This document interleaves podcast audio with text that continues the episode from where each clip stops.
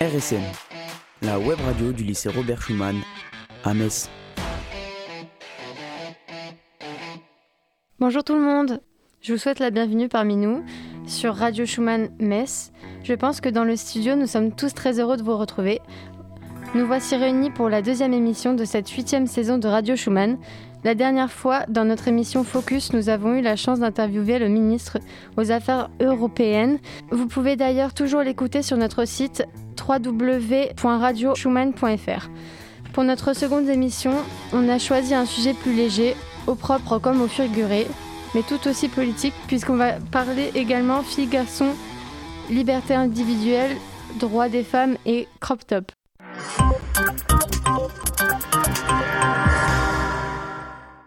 Alors, vous n'avez pas pu passer à côté de la polémique de ce début d'année. Est-ce que les filles peuvent mettre une mini-jupe ou un crop top pour aller au collège ou au lycée?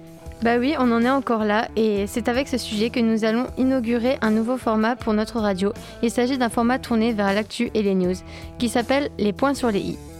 Du coup, tout le monde dans ce studio a enfilé des gants de boxe. Ils sont prêts à monter sur le ring. Avec moi, autour de la table, il y a Louane. Bonjour. Amphiati. Salut. Et Théo. Bonjour. À la technique, il y a Noah et Julien. Les points sur les i. L'émission qui boxe l'actu. Allez, les points sur les i, épisode 1, ça commence maintenant.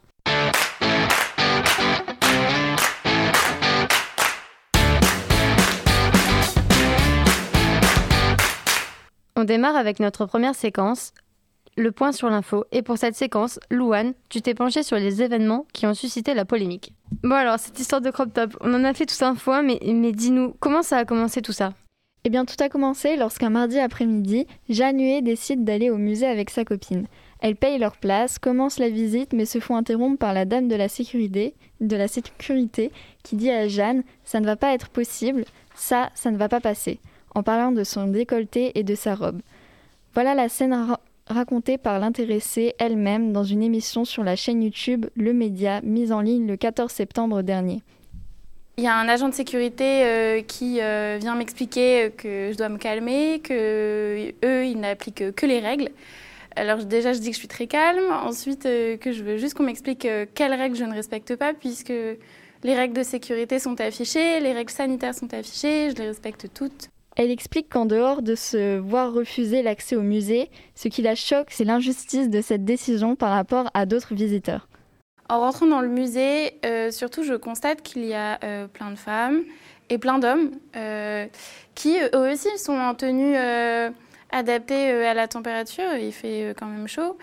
Et euh, je vois des femmes avec des brassières, je vois des femmes avec euh, des robes, avec des, bretelles fines où on voit euh, tout leur dos, ce qui ne me pose aucun problème.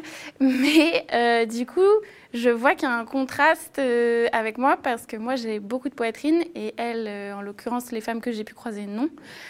Et je me demande en fait si moi j'avais porté ce qu'elles portent, on m'aurait euh, autorisé l'accès au musée euh, sans euh, débat ni critique. Ça aurait pu s'arrêter là, oui, mais début septembre, un nouvel événement au lycée de Borda, de Dax, a ravivé la polémique. Cette fois-ci, c'est une élève et ses amis qui lancent un mouvement féministe sur Instagram en créant le compte Borda Révolte. Une affiche à l'entrée de son lycée explique que le crop top et la jupe ne sont pas des vêtements adaptés. Elle poste donc une photo de l'affiche sur le compte et lance le fameux hashtag lundi 14 septembre qui consistait, ce jour-là, à venir habiller avec les habits dits inappropriés par son établissement. Ok, et dernière question, Louane, est-ce qu'on en a fini avec toutes ces histoires ou on en est aujourd'hui avec des, ces questions de crop top et tenue correcte? Aujourd'hui, nous n'en avons pas fini, beaucoup d'événements de ce genre se produisent encore, mais alors quelle est la tenue adéquate, républicaine comme ils le disent? Est-ce qu'on peut toujours choisir nous-mêmes nos propres habits? Qu'est-ce qui est vraiment provoquant ou vulgaire, mais surtout, de qui vient vraiment le problème finalement? Merci à toi pour toutes ces infos. Coup de gueule et coup de sang. Les points sur les i. L'émission qui met les news KO. Maintenant que tout le monde est chaud et qu'on a compris les faits, on va essayer de creuser un peu. On démarre la le deuxième round avec Amphiati et Théo. Avec vous, on va essayer de comprendre quelles questions de fond cette polémique soulève. Pour commencer, je me tourne vers toi, Amfiati. Comment ça se fait à la base qu'on en soit encore à disputer de la longueur des tenues à l'école? Alors, la, tenue de euh, la question de la tenue vestimentaire des élèves est l'objet de fréquentes polémiques dans la communauté scolaire. Pour commencer, que dit la loi? Il y a tout d'abord la loi de 2004 sur la laïcité qui stipule, je cite, Dans les écoles, les collèges et les lycées publics, le port du signe ou du tenue par laquelle les élèves manifestent ostensiblement une apparence religieuse est interdite. Les croix, les voiles, les voiles et autres kippas ne sont donc pas acceptés. Une seconde loi votée en 2010 indique, je cite aussi, Nul ne peut, dans l'espace public, porter une tenue destinée à dissimuler son visage. Casquette, voile, capuche, écharpe, tout ça est donc également interdit. En dehors de ça, il n'y a, pas vraiment de règles. le ministre de l'Éducation nationale indique que le contrôle des, des tenues vestimentaires relève de la compétence des règlements intérieurs de chaque établissement. Le problème, c'est que le règlement de tous les, de tous les établissements n'est pas exactement pareil. Du coup, ben, c'est au bon vouloir des établissements d'imposer ou pas une tenue dite correcte. Ou bien, ou bien sûr, il peut y avoir des restrictions vestimentaires pour des raisons d'hygiène ou de sécurité. C'est parfois le cas dans les établissements professionnels, genre le lycée euh, hôtelier à côté de Schumann ou des lycées industriels. Mais la plupart du temps, on ne va pas se mentir, il s'agit surtout de surveiller la longueur des jupes et des t-shirts des filles. D'ailleurs, Théo, quand on a préparé cette émission, il y a un truc qui t'a frappé, c'est que souvent, dans ces débats, on ne traitait pas les filles et les garçons de la même façon. En effet, sur le coup, j'ai été étonné par le fait de la discrimination présente en France, et plus particulièrement dans les écoles. Mais à vrai dire, j'étais au courant tellement les médias en parlent. Seulement, les établissements font le contraire de ce qu'ils enseignent avec leurs restrictions sur la manière de s'habiller. Il nous enseigne le fait que tout le monde doit être égaux. C'est pourquoi je ne comprends pas le fait que les garçons peuvent mettre en été par exemple un débardeur et les filles elles n'ont pas le droit. Ce qui m'inquiète surtout c'est la pression qu'il y a sur les filles. Par exemple, quand je me balade dans les couloirs du lycée, que je marche dans la rue ou quand je suis sur les réseaux sociaux, je m'aperçois que les filles sont beaucoup plus surveillées et critiquées sur leur manière de faire et leur manière d'être. Ce qui est bien sûr, ce qui est beaucoup ce qui est bien ce qui est sûr c'est qu'en voyant ces règlements mis en place, on comprend très vite à quel point la puissance sociale a une influence sur le corps féminin. Je me demande si la liberté individuelle des filles n'est pas en train de, se de régresser. C'est d'ailleurs la réflexion que se faisait déjà Simone de Beauvoir en 1967, comme quoi la liberté pour les femmes est toujours une lutte. Allons-y, parlons des femmes. Ah, encore Écoutez, ça intéresse tout le monde. Alors, je voudrais vous savoir, qu'est-ce que vous pensez de la question féminine aujourd'hui? Qu'est-ce qui va et qu'est-ce qui ne va pas? Je pense que dans l'ensemble, ça ne va pas bien du tout pour les femmes aujourd'hui. Je pense que ça va même moins bien qu'au moment où j'écrivais le deuxième sexe. C'est-à-dire qu'on dit beaucoup aujourd'hui en France, et c'est un peu la même chose dans beaucoup de pays, que le féminisme c'est périmé, que le féminisme c'est démodé. Et euh, moi, je n'en crois absolument rien. Enfin, vous savez quelles sont mes idées euh, sur euh, la condition des femmes.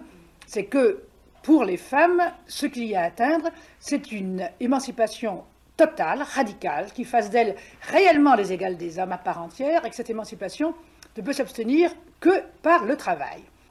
Or, en ce moment, il y a en France un mouvement que j'appellerais un mouvement de régression, parce qu'il vise, au contraire, à enfermer de plus en plus la femme au foyer, dans sa famille, auprès de ses enfants, et à lui euh, refuser les possibilités de faire une carrière de travailleuse équivalente à celle des hommes. Louane en a parlé juste avant, mais dans cette histoire, les réseaux sociaux ont joué un grand rôle aussi. Les réseaux sociaux ont effectivement joué un rôle très important dans cette histoire. Comme le rappelait Louane, tout a commencé au lycée Borda de Dax, où les lycéens ont utilisé le réseau social Instagram et le compte Borda Revolt pour protester contre une affiche qu'elle jugeait sexiste. Sur cette affiche, on voit une photo de mini-jupe et d'une photo de crop top. Tous deux sont barrés en rouge en signe d'interdiction. On peut aussi lire la mention tenue correcte exigée sur cette affiche. Le 11 septembre, ce même compte Instagram lance le hashtag Borda, Nombril Challenge.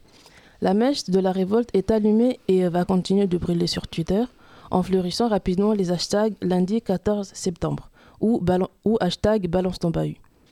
C'est sur un autre réseau social, TikTok, qu'une publication donne le, mode d'emploi pour le mouvement de protestation. Je cite Lundi 14, sortez vos meilleurs outfits jugés provocateurs, indécents, pour protester contre les remarques inappropriées et des codes vestimentaires des établissements qui concernent en grande partie que les filles. Faites tourner. Dans la semaine qui a suivi le lundi 14, ce sont de nombreuses personnalités politiques qui se sont mêlées. De Valérie Pécresse à Marlène Schiappa, en passant par le ministre de l'Éducation lui-même. Voilà ce qu'il a déclaré sur le plateau de RTL le 21 septembre dernier ça, ça je l'entends, mais euh, euh, chacun peut comprendre qu'on vient à l'école euh, habillé d'une façon, disons, je dirais républicaine, c'est-à-dire qui permette bah, une plus grande égalité entre tous. Aujourd'hui, on doit faire attention à l'hypersexualisation, qui est une pression sur nos enfants et adolescents, hein, que ce soit les sujets de, de, vêtements aussi, de pression parfois des marques pour imposer telle ou telle mode. tout ceci, nous devons protéger au maximum nos enfants et nos adolescents face à cela, et d'une certaine façon, une forme de, de sobriété dans, le vêtement fait partie de cette, de cette protection. Pour finir, quelle solution existe-t-il selon toi Théo pour mettre un terme à toutes ces polémiques sur les tenues des filles en particulier? Selon moi, la manière la plus simple pour régler ça, en tout cas dans les écoles, ça serait d'instaurer un uniforme. Mais si on cherche une solution un peu plus réfléchie, il serait peut-être préférable d'éduquer les enfants contre le sexisme dans les écoles dès le plus jeune âge, pour pouvoir construire après un système plus égalitaire. C'est d'ailleurs ce que la sociologue Gabrielle Richard essaye d'expliquer de manière différente. Pour elle, la réglementation des tenues vestimentaires en milieu scolaire n'est pas la même selon le sexe, ce qu'elle trouve anormal. Elle a d'ailleurs écrit un ouvrage Hétéro à l'école. Dans ce livre, elle se demande si l'école n'enseignerait pas l'hétérosexualité. Elle passe au crible une culture scolaire qui contribue à reconduire des normes de genre et de sexualité, souvent à son insu. Elle montre comment les programmes, les manuels et même les pratiques enseignantes mènent à une inégalité de sexe. Merci à vous deux pour ces éclairages. Vous écoutez Radio Schumann, la radio du lycée Robert Schumann à Metz. Attaque, coup bas et coup de gueule, voici notre dernière séquence de l'émission, la séquence coup d'arrêt. Alors, on va droit au but. Louane, Théo, Ampiati, vous en pensez quoi de cette affaire? Bah selon moi, je pense qu'on est trop jeune en tant que lycéen pour euh, espérer quelque chose. Par exemple, faire une manifestation, euh, quelque chose qui atteindrait le gouvernement. Donc euh, moi, je pense qu'on est impuissant en, tant que, en tant que jeune lycéen et peut-être par la suite espérer quelque chose ou viser un peu plus haut. Euh, c'est-à-dire que euh, moi, ça ne m'étonne pas trop qu'on veuille euh, tout le temps surveiller la tenue des femmes, parce que ça demande justement que le corps des femmes demeure aujourd'hui encore réduit à la dimension sexuelle. Mais après, ce qui est des écoles, je suis tout à fait d'accord que l'on veuille s'habiller respectablement, parce que on est dans un cadre scolaire. Et, mais en dehors de ça, on peut s'habiller comme on veut. Mais euh, qu'on se couvre ou qu'on monte son corps, on trouvera toujours un truc à dire, soit euh, oh mais elle, elle est trop coincée, ou bien elle, elle ressemble trop à une. Euh, je vais pas dire le mot parce que ça serait une insulte. Voilà, ça sera tout pour moi. moi, je pense qu'il parle de tenue républicaine, donc ça voudrait dire qu'on devrait avoir un uniforme. Or, dans la plupart des établissements, on n'a pas d'uniforme en France. Donc ça veut dire qu'on peut s'habiller comme on veut. Or, euh, apparemment, non. Et euh, si les filles n'ont pas le droit de s'habiller comme elles veulent, ça veut dire que les garçons aussi. Euh, je peux comprendre l'interdiction des trous, par exemple, dans les pantalons, parce que ça pourrait donner une image un peu bizarre à l'établissement, comme à mon collège, par exemple. Mais je, je, je pense que hum, c'est pas forcément à nous de, de changer c'est pas parce qu'on porte un crop top qu'on va forcément euh, donner euh, une image de nous euh, sexuelle ou autre, même avec une jupe ou une robe. Merci à vous trois.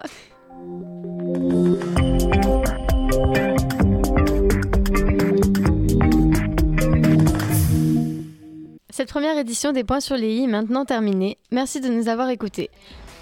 Vous pouvez retrouver l'intégralité de nos émissions sur radioschumann.fr. À la réalisation aujourd'hui, il y avait Noah et Julien. Merci à vous les garçons. Vous pouvez aussi nous suivre sur les réseaux sociaux. À bientôt, portez-vous bien.